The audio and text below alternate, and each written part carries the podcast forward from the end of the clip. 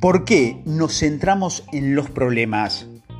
Entonces, ¿por qué formamos a las personas, sobre todo en las escuelas de negocio, en, en paradigmas de resolución de problemas, pero no en la creatividad?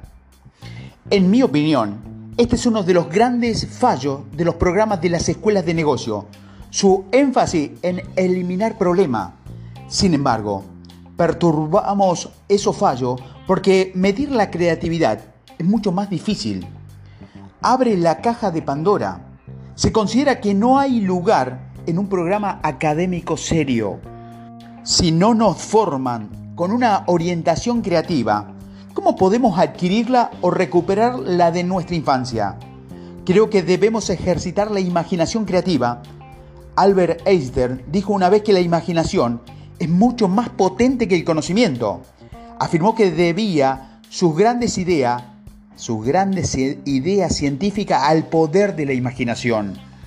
El hilo común al mejor pensamiento sobre gestión y liderazgo es el siguiente. Las personas quieren y necesitan sentir que su vida y su trabajo tiene sentido. Por ejemplo, si una relación le plantea dificultades, en lugar de intentar resolver el problema, reúnase con la persona en cuestión y llegue a una visión o un propósito compartido en la que puedan trabajar juntos. Fíjese en lo que consiguió Gandhi. Durante toda su vida tuvo que batallar con su sensación de inferioridad. No era sociable, sufría de timidez. Sin embargo, en cuando tuvo una misión y desarrolló una visión en la que podía hacer para vencer la injusticia, todas sus debilidades quedaron en segundo plano y dedicó toda su fortaleza al servicio de este propósito más elevado.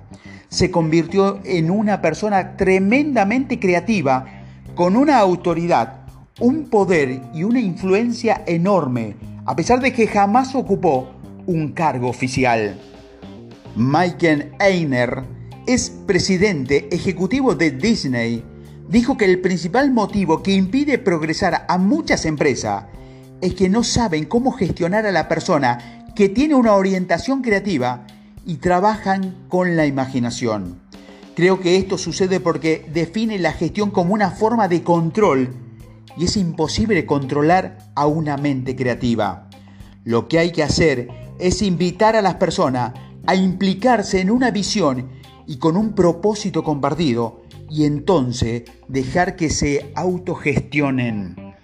Jack Well el legendario presidente ejecutivo de General Electric, solía decir que su trabajo consistía sobre todo en liberar la energía creativa de todos los demás. Había aprendido la lección después de mucho tiempo y de haber superado situaciones muy complicadas. Siempre que adopto una mentalidad de resolución de problemas, empiezo a preocuparme. Siento que me inundan la ansiedad y el estrés empiezo a pensar en términos analíticos. Esta mentalidad hace que pierda de vista los objetivos más importantes para mí. Y para mi consternación, el problema casi nunca desaparece. Por el contrario, cuando me oriento a la creatividad y cuando cuento con un propósito sólido compartido con otras personas importantes, para mí parece que los problemas se resuelven solos aplicaciones y sugerencias. ¿Cuál es el sí ardiente que gobierna tu vida en estos momentos? Puede tratarse de un proyecto de vida, de una relación que necesita atención o de un objetivo personal. ¿A qué decir no para poder hacer realidad esa prioridad? Escríbalo. ¿Cómo diría no y hágalo?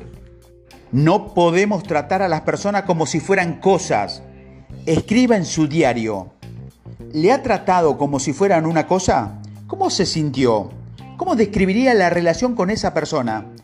Cuando ha tratado a otra como cosa en lugar de como persona, ¿cómo ha afectado esa relación? Las tareas importantes, pero no urgentes, suelen quedar fuera de la planificación diaria, porque un día da muy poco margen de tiempo para el trabajo importante. Por el contrario, la planificación personal nos ofrece una perspectiva mucho más amplia y nos facilita actuar en el contexto de nuestra misión, roles y objetivos.